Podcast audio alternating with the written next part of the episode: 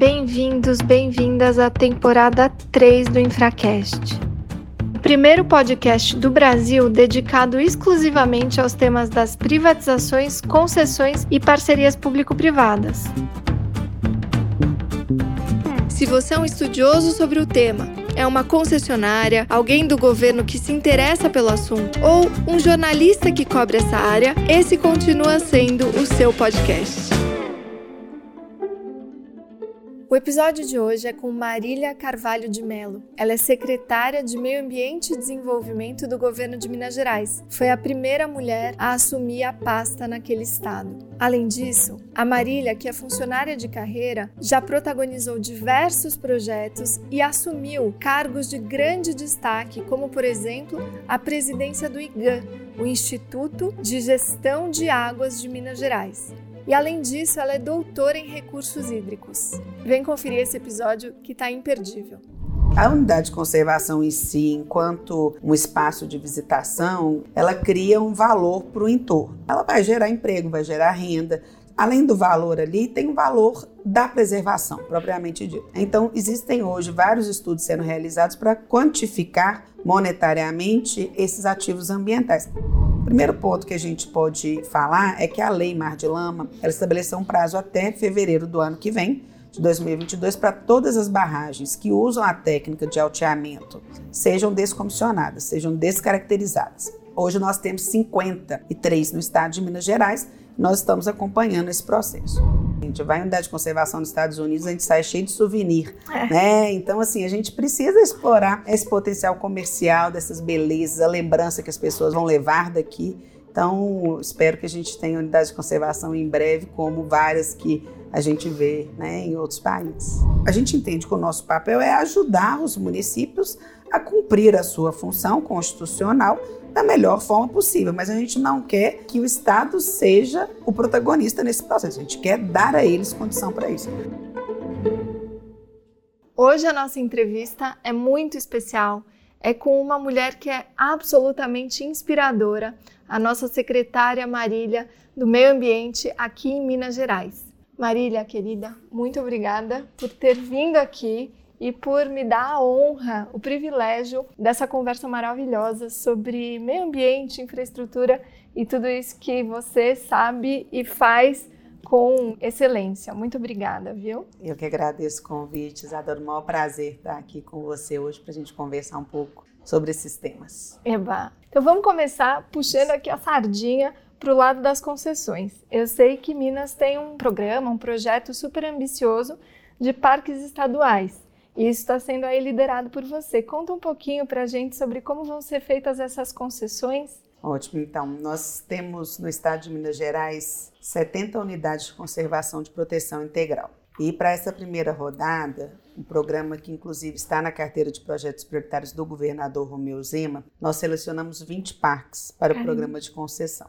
Nós já concluímos uma concessão e estamos agora modelando outros cinco com a ajuda do BNDES. Nosso cronograma é que em dezembro desse ano os editais dessas outras unidades de conservação sejam lançados para que a gente possa, no ano que vem, já ter elas concedidas. Nosso grande objetivo com esse programa é profissionalizar o turismo nas nossas unidades de conservação. A unidade de conservação ela tem essa função né, de ser também um espaço de educação ambiental, das pessoas terem contato com a natureza, conhecerem a importância da preservação ambiental. E nós somos uma Secretaria de Meio Ambiente, né? Nós não temos a expertise turística de explorar bem né, o turismo tão importante nas nossas unidades de conservação. Então, a concessão será feita nas áreas de visitação pública, que não necessariamente é toda a unidade de conservação, existem algumas áreas que não são de visitação pública, e que a gente possa trazer atrativos turísticos, dê uma boa condição para recepcionar os nossos turistas e as pessoas que querem conhecer as nossas unidades. Isso é muito interessante, né? São 20 parques, caramba, é muita coisa, né?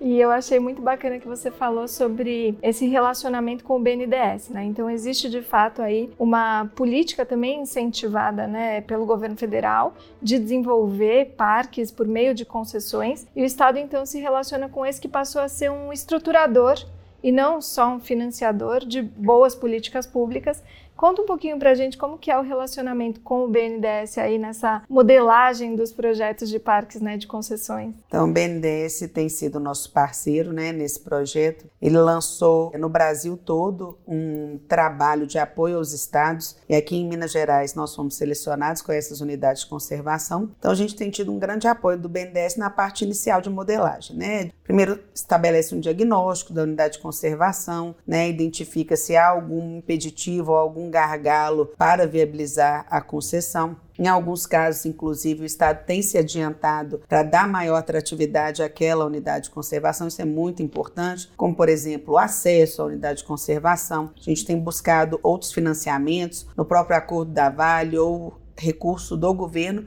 para tornar esses parques mais atrativos. Então, o BNDES faz primeiro esse trabalho para a gente, né, identificando se há um possível gargalo, se há, a gente trabalha antecipadamente e, na sequência, faz toda a modelagem para definição do edital e processo de concessão. Então, tem sido um trabalho é, muito interessante, né, não só para a concessão, mas também desse diagnóstico prévio das condições das unidades de conservação e do seu entorno, porque o seu entorno é absolutamente fundamental para que ela tenha uma boa condição de visitação. A gente tem uma expectativa muito grande com esse programa, porque não é só a unidade de conservação que vai ser fomentada. A gente vai gerar um potencial turístico no entorno dessas unidades de conservação. Novas pousadas, restaurantes nos municípios onde elas estão. Então, esse olhar que o BNDES nos traz de uma avaliação do entorno também tem sido muito interessante para nós muito bacana. E eu acho que esse ponto que você levanta do entorno e de como o Estado também é responsável por conectar esses parques, por trazer o turista até o parque, desenvolver, né, todas as relações nessa cadeia que está envolvida aí, né, e que envolve esse parque, é muito interessante. Até a gente teve um, um capítulo do Infracast sobre concessões de parques com o Instituto Semeia, que você conhece super bem.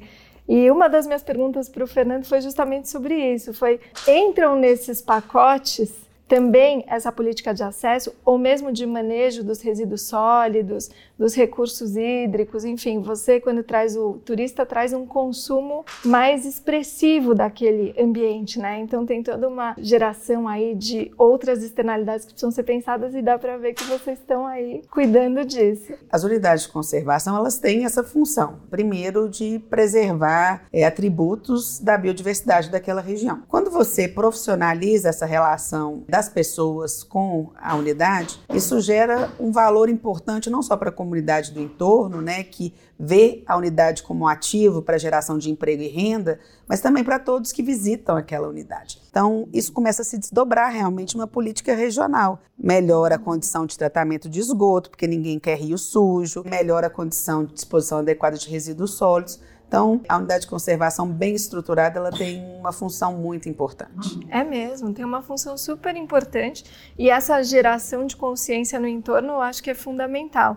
A gente vinha falando um pouquinho antes sobre a monetização disso, né? Que é esse valor que a própria concessão gera, mas que também está no centro aí das relações que são tuteladas pela Secretaria de Meio Ambiente, que é a conservação, né? Então, como a gente faz para monetizar esse ativo que é a conservação? Como é, a gente tem hoje vários estudos sendo realizados no mundo todo, né? A unidade de conservação em si, enquanto um espaço de visitação, ela cria um valor para o entorno, né? Então ela vai gerar emprego, vai gerar renda, vai ter negócios ali no entorno. Esses dias eu fui numa unidade de conservação e eu brinquei que eu tive que andar, brinquei não. Saí de lá, tive que andar 20 minutos para achar uma garrafinha de água para beber. Então, assim, é isso que nós precisamos né, fomentar. Então, além do valor ali, tem o valor da preservação, propriamente dito. E aí são diversos, né? A gente tem a questão da água preservada, né? Que a água pode ser utilizada para diversos fins, se ela tem uma qualidade adequada. A gente tem a questão da captura de gases de efeito estufa. Então, existem hoje vários estudos sendo realizados para quantificar monetariamente esses ativos ambientais, além da prestação de serviços que esses ativos fazem. Né? Purifica o ar, melhora a qualidade da água, cria um microclima hoje, né? Com essa política de mudanças climáticas ou com essas tendências de mudança do clima que nós temos. Então, tudo isso hoje tem vários estudos sendo desenvolvidos no mundo para a gente quantificar. Sensacional. E você tinha tangenciado o tema da mineração. Vamos falar um pouquinho sobre a Vale? Depois que teve o rompimento da barragem de Brumadinho, o Estado fez um acordo com a Vale, né, quase 40 bilhões de reais, Me conta um pouquinho sobre a perspectiva do meio ambiente, o que tem sido aí focalizado no que se refere a tanto como utilizar esse recurso da Vale, né, aí para reparações inúmeras em função do desastre, mas também agora atuando preventivamente também nas mineradoras. Me conta um pouquinho disso. Ótimo. Desde o rompimento da barragem em Brumadinho, foi o segundo grande desastre ambiental no estado. Né? Primeiro a gente teve Mariana em 2015 é, com a Samarco e agora é, Brumadinho. Mas Brumadinho ele desencadeou uma série de processos, né, após o rompimento. Primeiro foi a lei sancionada pelo governador Romeu Zema, né, a lei que designa o Mar de Lama Nunca Mais, que é a nossa política estadual de segurança de barragens, trazendo instrumentos de maior controle. A questão do plano de emergência ambiental, a gente aprimorou o processo de auditoria que as empresas precisam fazer nas barragens de rejeito. Nós, da área de meio ambiente, tivemos uma atuação desde o primeiro dia, obviamente, né? Porque houve né, um derramamento muito significativo né, do rejeito, primeiro no córrego Ferro Carvão, depois no Rio Paraupé. Então, todo o processo de identificação do impacto nós fizemos, com monitoramento de qualidade da água, com monitoramento de imagens satélite para ver né, a área que foi suprimida de vegetação nativa. Então, tudo isso foi feito. E nós definimos também, e foi uma grande articulação com o Ministério Público, ações emergenciais naquele momento, de controle para que o dano não aumentasse. E desde lá, né, antes mesmo da assinatura do acordo, várias ações têm sido realizadas e a gente fiscaliza essas ações. A reconformação do córrego Ferro Carvão, que é o córrego onde estava a barragem. Hoje tem uma estação de tratamento de água do próprio Ferro Carvão, que antes dele chegar no Paraupeba passa por lá, trata, e várias outras ações. Desassoreamento do rio Paraupeba, no primeiro trecho, e aí nós assinamos o acordo. No meio ambiente tem a parte compensação, né, que extrapola inclusive os limites da bacia do Paraupeba, e a parte reparação. Só que a reparação ambiental não tem teto financeiro, porque é obrigação né, da empresa reparar. Então, o que vai definir é, a conclusão da reparação são indicadores ambientais, de qualidade da água e de qualidade do solo. Então, a Vale contratou uma empresa que está elaborando já um programa de reparação ambiental na Bacia do Paraupeba. Nós avaliamos e aprovamos, ou não, em alguns casos, esses estudos, essas propostas, junto com o Ministério Público. Isso será executado. Na compensação, nós temos várias ações. Uma muito importante é a universalização do saneamento nos municípios atingidos. Porque antes mesmo do desastre, o principal parâmetro de qualidade da água fora dos limites da lei era coliformes. Né? Então, a gente tem um problema crônico ali de falta de tratamento de esgoto. Então, essa é uma compensação que foi estabelecida. Nós teremos a universalização do saneamento água-esgoto ali nos municípios atingidos. Além disso, nós temos recursos para a estruturação das próprias unidades de conservação. Né? Aquelas que não serão concedidas, né? nós investiremos são 76 milhões previstos, né, em princípio. Temos recursos também previstos para combate a incêndios florestais, para estruturação de combate a incêndios florestais, com monitoramento, vigilância nas nossas unidades de conservação. Temos recursos previstos para centros de triagem de animais silvestres em todo o estado de Minas Gerais, além de ações também na área de recursos hídricos, como restauração florestal, de área de preservação permanente. Então, são diversas ações né, que estão previstas na área de meio ambiente e uma uma muito importante que você pergunta como está o monitoramento agora das outras barragens, né? O primeiro ponto que a gente pode falar é que a lei Mar de Lama, ela estabeleceu um prazo até fevereiro do ano que vem, de 2022, para todas as barragens que usam a técnica de alteamento das duas barragens que romperam sejam descomissionadas, sejam descaracterizadas. Bem, hoje nós temos 53 no estado de Minas Gerais, nós estamos acompanhando esse processo. No acordo da Vale está previsto um centro de monitoramento que nos dará condição de monitoramento monitoramento praticamente online, porque hoje o monitoramento ocorre como? Nós fazemos fiscalizações periódicas e os auditores externos contratados pelas empresas nos apresentam avaliação de auditoria. Algumas empresas já estão usando né, sensores de avaliação de, de movimento de terra, né, e nós vamos trabalhar com imagem de satélite. Então, tem um recurso significativo para fortalecer essa parte de monitoramento e um monitoramento em tempo real dessas barragens no estado também no acordo. Bastante coisa, hein? Bastante Caramba. coisa. não para, não para. Você tinha mencionado que já tem um parque, né? Uma unidade de conservação que foi concedida que é o Rotalund, né, se não me engano. Sim. E esse é um exemplo aí de sucesso, né? Em breve o contrato assinado e aí já começando a dar os primeiros passinhos operacionais dessa concessão. Me conta um pouquinho sobre ela. Sim. Rota Lund, então, né, foi a nossa primeira experiência. Nós ficamos muito felizes com o êxito. São três unidades de conservação que nós chamamos de Rota Lund. É numa região muito é, importante, né, do ponto de vista da espeleologia. Então, várias grutas importantes, gruta de Maquiné, está aqui nessa região e é uma área já muito visitada. A gente fez todo o trabalho de modelagem. Nesse caso, quem nos apoiou foi o BDMG aqui em Minas. Fizemos a concessão e vamos assinar o contrato. Não assinamos ainda porque a unidade estava fechada por causa da pandemia, então a gente é, aguardou mais um tempo para a gente fechar o contrato. Mas é uma unidade com muitos atributos de visitação, né? as grutas, especialmente o patrimônio espeleológico. O Rota Lund é exatamente, a gente fala que ele é quase o pai da espeleologia aqui no Brasil, né? O Lund veio ao Brasil né, estudar a questão das cavernas, da espeleologia, e aqui nessa região de Lagoa Santa, essa região onde estão as três unidades de conservação, foi um trabalho muito detalhado dele com vários achados importantes. E é uma região muito bonita, realmente, e que precisa de uma estruturação e que agora, né, com a concessão, a gente tem certeza que nós vamos aumentar muito o número de visitantes nessas nossas riquezas ambientais aqui, na região metropolitana próxima a Belo Horizonte. Acesso muito fácil, né? Eu espero que em breve a gente tenha gente chegando a Confis para conhecer o Rota Lund, né? Amém, com certeza. Eu acho super legal essa experiência porque são unidades que não são contíguas, né? Elas, elas têm espaços entre elas e esses espaços também precisam ser cuidados. E eu acho também muito bacana como foi feita a estruturação. Então você tem um projeto sustentável, né? Ele se sustenta por tarifas que são cobradas dos visitantes e com certeza vai ter uma demanda enorme. E também é, receitas de exploração, né, das atividades comerciais do parque ou adjacentes ao parque, a rota, né, de parques. É, exatamente.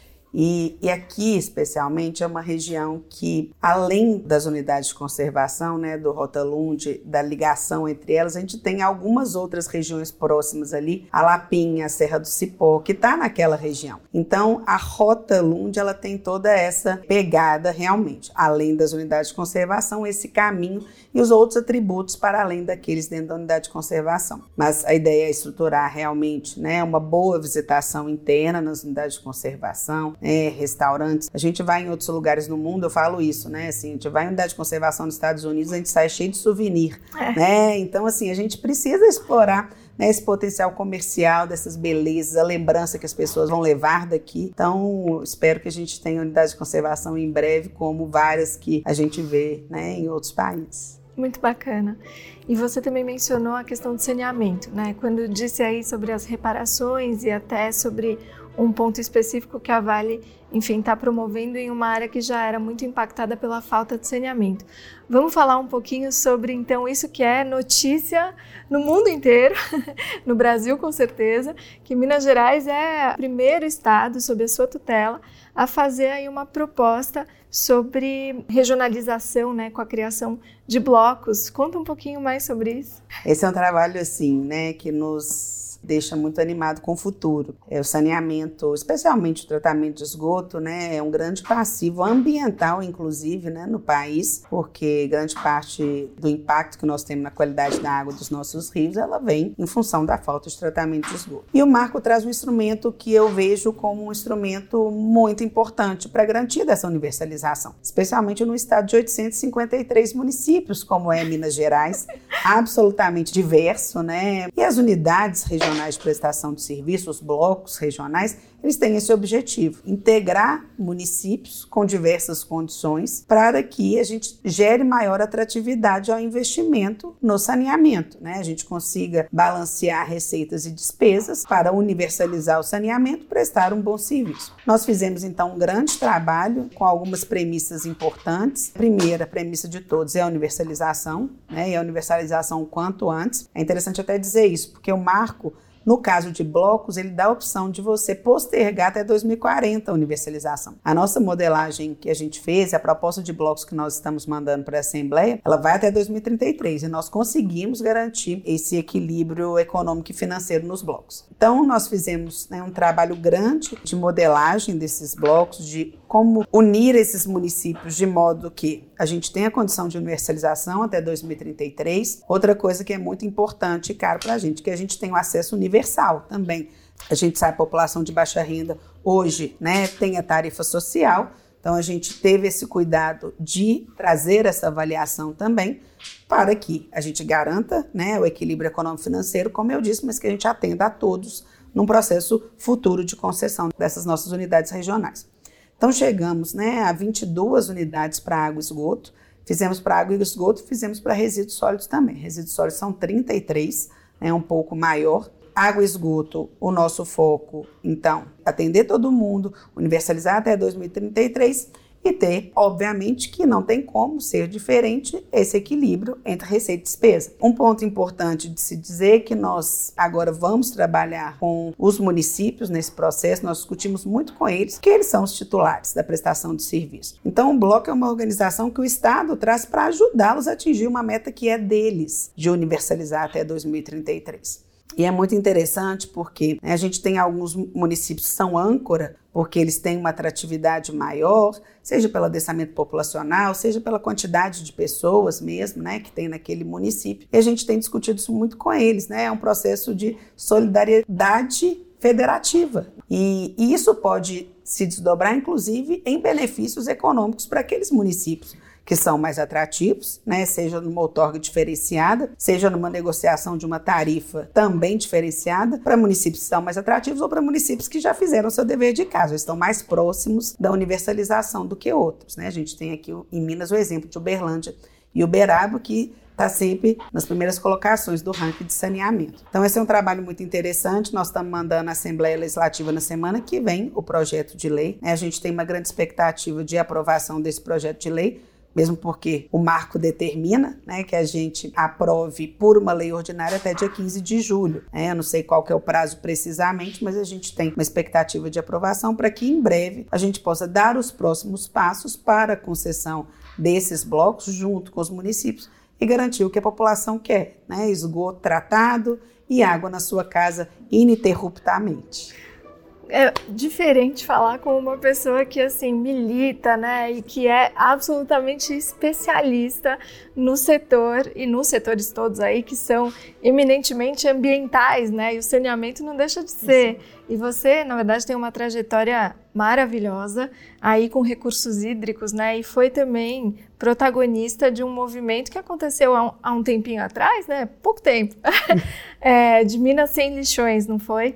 E eu acho que isso, não sei, me conta você, se isso foi aí um embrião ou gerou é, algum insumo importante para que a gente pudesse ter essa regionalização, inclusive para resíduos sólidos, não é? Esse foi um programa, foi instituído pelo Conselho de Política Ambiental, Minas Sem Lixões, e ele deu uma alavancagem muito importante na destinação adequada de resíduos sólidos no Estado. É, a gente tinha muitos lixões, ainda temos um grande desafio, Hoje ainda temos cerca de 400 lixões no estado, mas esse processo do Minas é, Sem Lixões, né, esse programa que foi instituído, esse trabalho, a Fundação Estadual do Meio Ambiente, ela fez, né, junto com uma fundação contratada por ela, uma OCIP contratada por ela, um trabalho de orientação aos municípios, técnicos, acompanhamento com o município que mudou em grande parte a realidade. O que nós estamos falando de água e esgoto agora nos blocos, os municípios já se anteciparam isso para resíduos sólidos, até porque os prazos de resíduos sólidos já estavam postos em legislações anteriores. Então, vários municípios foram se unindo para dar viabilidade a aterro sanitário. Então, os consórcios intermunicipais de resíduos sólidos hoje no estado de Minas Gerais são muito significativos e muito importantes na gestão. Então, quando nós fizemos, inclusive, a proposta de blocos, nós levamos em consideração esse trabalho. Começou lá com né, o Minas Sem Lixões, depois nós fizemos um trabalho de arranjos territoriais ótimos no estado de Minas Gerais. Começou a criar esse trabalho né, dos municípios de consorciamento e agora será consolidado por uma lei. Né? Então a lei tem dois anexos, o anexo água e esgoto e o anexo resíduos sólidos. A gente tem ainda um grande desafio, né? A gente fala 400 lixões é muito, é muito sim, mas hoje em percentual a gente tem uma destinação boa de resíduos sólidos. E aí, Isadora, assim, um ponto agora que nós estamos trabalhando é repensar a rota tecnológica da destinação adequada de resíduos sólidos, né? Porque aterro, até do ponto de vista da infraestrutura, tem um limite, né? Tem. É, e hoje a gente tem, por exemplo, tratamento térmico que gera energia. Então, além de você resolver a questão né, do lixo e do território, do espaço físico que o aterro sanitário precisa, aí você gera energia, então Sim. gera inclusive receita, né? Fertilizante agrícola. Exatamente, fertilizante agrícola. Então a gente tem hoje né, trabalhado, o governador Romeu Zema regulamentou no final do ano passado o tratamento térmico no estado de Minas Gerais. Então a gente tem discutido muito e aí os novos os blocos regionais de resíduos sólidos vão nos ajudar também muito nisso, em diversificar a rota tecnológica no estado de Minas Gerais. Aterro é uma solução importante, mas não é a única. Eu gostei muito do, desse jargão que você cunhou da solidariedade interfederativa. Isso é super importante até do ponto de vista de governança, né? Enfim, de todas as políticas e programas que surgirão a partir daí. Eu vi que você já falou sobre concessões, eu adorei. Já estou entusiasmada para uma vez que essa lei passar, né? A gente poder aí acompanhar os desdobramentos e com certeza as concessões que advirão a partir daí. Me conta um pouquinho como que é o, o relacionamento aí, né, que está sendo pensado entre o Estado e os municípios no que diz respeito à, à tomada de decisão, até para relacionamento com o privado, uma vez que eventualmente isso seja concedido. Esse é um ponto muito importante, nós fizemos com muito cuidado, sabe, Isadora? E esse é um diferencial do Estado de Minas Gerais em relação aos outros estados. Além dos blocos, né, ou seja, como agregar os municípios de forma a garantir uma prestação de serviço de qualidade a todos e universalizar até 2033, a gente tem que propor um modelo de governança desses blocos. Sim. Né? Então, a nossa lei, a gente teve muito cuidado. Primeiro, de dar realmente o protagonismo desse processo para quem é o protagonista, que é o município. Então, Minas Gerais, na proposta de lei é, que nós estamos encaminhando na Assembleia, é o estado com menor percentual de participação no modelo de governança. A gente entende que o nosso papel é ajudar os municípios a cumprir a sua função constitucional da melhor forma possível, mas a gente não quer que o Estado seja o protagonista nesse processo. A gente quer dar a eles condição para isso. A proposta que está indo para a Assembleia, nós estamos propondo uma participação de 15% do Estado no instituto ou no modelo de governança desses blocos. Então, os municípios eles terão muito mais esse processo de liderança. Nós estamos propondo que os municípios também eles tenham uma representação conforme a sua população. É, esse é um ponto que precisa ser discutido na Assembleia e será discutido. Isso é uma avaliação que nós fizemos, que nós entendemos importante, porque um município que tem a maior população, ele teria né, um poder de voto no, no modelo de governança maior do que outros. Colocamos também a sociedade civil nesse processo, como preconiza a lei, e nesse caso nós temos uma integração tão interessante e tão importante nós trouxemos os comitês de bacia hidrográfica para essa representação, porque água e esgoto tem tudo a ver com recursos hídricos. É de lá que se tira a água para abastecimento público, é para lá que volta o efluente após utilizado. Então nós criamos esse modelo de governança. Após a aprovação dos blocos, nós teremos um período para os municípios decidirem sobre adesão aos blocos. E nós estamos já com um apoio importantíssimo da Associação Mineira de Municípios, né, trabalhando com os municípios, mostrando né, os benefícios de estar no bloco para eles. E, claro, a solidariedade federativa é absolutamente fundamental, mas nós temos que dar o crédito também para aqueles municípios que já fizeram o seu né, dever de casa. Então, nas concessões que serão né, na sequência é, modeladas para serem realizadas, nós vamos pensar a forma de trazer benefícios a esses municípios, né, maiores, ou municípios que já fizeram o seu dever de casa, como eu disse, uma outorga diferenciada para que ele tenha capacidade de investimento né, em temas correlatos à saúde pública, saneamento no município, ou uma discussão de redução de tarifa durante um período. É, isso é um benefício direto para a população. Nós estamos realmente com o olhar de que o Estado é um fomentador, o papel do Estado é apoiar o município para que ele possa fazer a sua política pública com qualidade para toda a população, com preço adequado, né? Eu acho que esse é fundamental e com o serviço bem prestado. ESG na veia, né? Aqui, secretária Marília é assim a materialização do ESG, meio ambiente, claro, né? Como protagonista aqui super social, né? Porque existe uma sustentabilidade social, claro. essa representatividade das pessoas, da população na divisão dos blocos e essa questão, essa preocupação com a governança, muito interessante. E onde que fica a Copasa nesse relacionamento? Me conta um pouquinho até como que é, né, assim, a relação entre a Secretaria de Meio Ambiente e a empresa estatal, é, estadual, né, de, de prestação aí de serviços públicos de água e esgoto e também onde eventualmente ela se encaixa nesse programa ou outros programas interessantes aí para a Copasa. A Copasa é nossa concessionária, né? É uma empresa estatal com participação majoritária do Estado. Ela tem a concessão de 720 municípios para água e é 200 enorme. é enorme, é enorme. Mas 260, se eu não me engano, municípios para esgoto. Então tem um gap aí também que o próprio Marco fala, né, que a prestação de serviço deve ser concomitante de água e esgoto. Perfeito. Esse gap nem é culpa da Copasa, sabe, Isadora? Em alguns casos, assim, há ainda a dificuldade, né, da população sobre o pagamento de taxas, né, prestação de serviços, tarifas. Então, em alguns casos, a Copasa não teve essa concessão pelo município. Mas agora a gente tem uma lei, é uma lei nova que traz outras premissas. A Copasa, ela tem participado do processo como outros operadores de mercado. Né? Nós fizemos algumas rodadas de apresentação da nossa proposta. Até eu falo que nós sabatinamos a nossa proposta antes de levar à Assembleia com diversos setores, operadores privados, a própria Copasa, sociedade civil. Então fizemos esse processo sabatino, órgãos públicos, né? É, do governo federal especialmente. A Copasa, na minha avaliação, e óbvio é uma definição que será feita pela companhia, mas ela é um player de mercado importante. Né? Perfeito. Né? Então, assim, nos processos de concessão, porque os contratos de programas não mais vão existir, né? Já traz a obrigação, acabou o contrato de programa, tem que licitar. Né? Então, a Copasa ela vai entrar com um diferencial de mercado pela boa prestação de serviço dela, junto com outros players de mercado, e vai ter concorrência. Eu acho que esse é o ponto, né, muito importante, para que o prefeito, né, ele possa escolher, assim, aquele que vai atender melhor do ponto de vista econômico a tarifa e o que vai atender melhor também. Eu acho que isso é muito importante, a qualidade da prestação de serviço. Redução de metas físicas de perdas né, de água tratada, reuso, que é uma coisa que é fomentada no novo marco, né, e que a gente precisa trabalhar. A qualidade do tratamento de esgoto. Então, todos esses indicadores também de qualidade na prestação de serviço serão levados em consideração. E a Copasa tem prestado um bom serviço para o Estado e eu tenho certeza que ela vai se colocar bem no mercado agora, que estará aberto também para outros. Perfeito. Secretária Marília, estamos aqui chegando ao final da nossa conversa. Uma pena, porque é muito gostoso conversar contigo. Mas me conta só uma última questão que é muito importante para a infraestrutura e eu sei que você tem um posicionamento ou uma postura bastante arrojada nesse sentido, que é o licenciamento. O licenciamento, inclusive, tem alguns níveis que são delegados até para os municípios fazerem, né?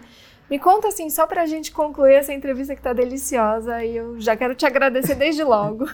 eu que agradeço, muito bom mesmo. Mas o licenciamento ambiental é um instrumento né, da política ambiental e a gente tem discutido isso muito, até porque está tramitando no Congresso Nacional agora uma lei geral de licenciamento. Minas Gerais, ela se preparou já em 2016, nós tivemos uma aprovação de uma lei de reorganização do Sistema Estadual de Meio Ambiente e Recursos Hídricos, que também revisitou o instrumento licenciamento. Então, nós criamos naquela oportunidade o licenciamento ambiental simplificado para aqueles empreendimentos menores, né, para que a gente possa ter uma agilidade é, em empreendimentos menores sem perda de qualidade técnica e de qualidade ambiental, tanto da execução, da operação dos empreendimentos, quanto da qualidade Ambiental do Estado. Criamos também a possibilidade de licenciamento concomitante, que a nova Lei Geral de Licenciamento também tenta regulamentar no nível federal. E nós iniciamos um trabalho muito interessante do licenciamento digital, né, para também Legal. dar maior agilidade, que também está previsto na Lei Geral de Licenciamento. Então, algumas coisas que estão previstas na Lei Geral de Licenciamento, Minas Gerais já faz há algum tempo. É, a gente tem aprimorado esse processo.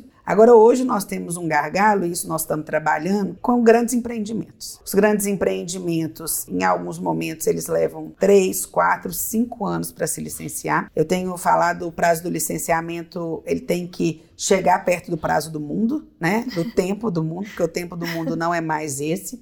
E hoje nós temos ferramentas de controle muito efetivas, né? Monitoramento em tempo real, né? o licenciamento ele não precisa ser longo para ser eficiente e eficaz. E outra coisa importante, Isadora, para você entender o nosso contexto de Minas, quando eu cheguei na secretaria em setembro, a primeira coisa que eu pedi para levantar era quantos atos autorizativos ambientais nós tínhamos. 89. Hum. Segunda coisa que eu pedi para levantar, quantas normas nós temos que dizem respeito a esses atos? Nós chegamos ao número de 4.200 normas. Meu Deus, 4 mil. Esse é um mundo que não é um mundo que dá certo. Então, nós estamos trabalhando agora na reavaliação de todas essas normas. A nossa ideia é enxugá-las muito. Né? Eu fico brincando com a equipe, falei, oh, eu quero 100. 4 mil, eu quero virar 100. Tá. E 100 já é muito, tá. né? Imagina o que é para a população entender 4 mil normas para conseguir se regularizar, regularizar o empreendimento para poder empreender no estado de Minas Gerais. É muita coisa. É muita coisa. Então, nós estamos trabalhando essa revisão normativa, a gente vai enxugar, vai diminuir a subjetividade normativa para que a gente tenha menos interpretações e dê objetividade ao processo e vamos fazer termo de referência para todos os atos autorizativos. Olha só. Então a pessoa já vai saber o que, que ela precisa, o conteúdo mínimo do que ela precisa apresentar para a gente dar previsibilidade. Falo que até o final da nossa é, gestão nós queremos fazer o timeline igual os pedidos de comida que a gente tem, os iFood da vida, ou outro, que a pessoa entrou com licenciamento, já está lá, ela já sabe mais ou menos quando que vai sair. A gente precisa dessa previsibilidade, né? Segurança técnica, segurança jurídica, encurtar o prazo ganhar qualidade ambiental, né? Mas o prazo do licenciamento precisa ser o prazo do mundo. Até porque o governador Romeu Zema tem trabalhado fortemente para o desenvolvimento econômico sustentável do Estado e o licenciamento ambiental, a agenda ambiental, não pode ser um impeditivo, ela tem que ser um fortalecedor, né? Tem que fortalecer esse processo. Gente, o que eu posso fazer aqui além de aplaudir essa mulher sensacional? Foi realmente Nossa. maravilhosa. Eu adorei essa nossa entrevista. E mais, a secretária Marília, além de ser a super poderosa do meio ambiente, dos recursos hídricos, dos parques e de tudo, ainda é mãe de três meninos, então ela nem se importou com os cachorros aqui fazendo a maior bagunça, o mundo caindo aqui atrás e a secretária aqui impecável, maravilhosa, conversando incrível. Eu te agradeço muito, muito, muito obrigada por essa entrevista. Foi maravilhoso saber mais sobre a sua atuação. Já era fã Agora eu sou, assim, a presidente do fã-clube. Oi, gente. Prazer é todo meu, Isadora. Esse seu trabalho é muito importante. Tenho uma honra de estar aqui com você. Você é inspiração também. Né? Eu falo que é bom quando as mulheres se unem né, para prestar um serviço importante para a população e esse trabalho que você faz é muito relevante. Parabéns e muito obrigada. Espero ser figurinha repetida aqui. Com certeza, em breve, muito breve. Ai, obrigada. Muito bom.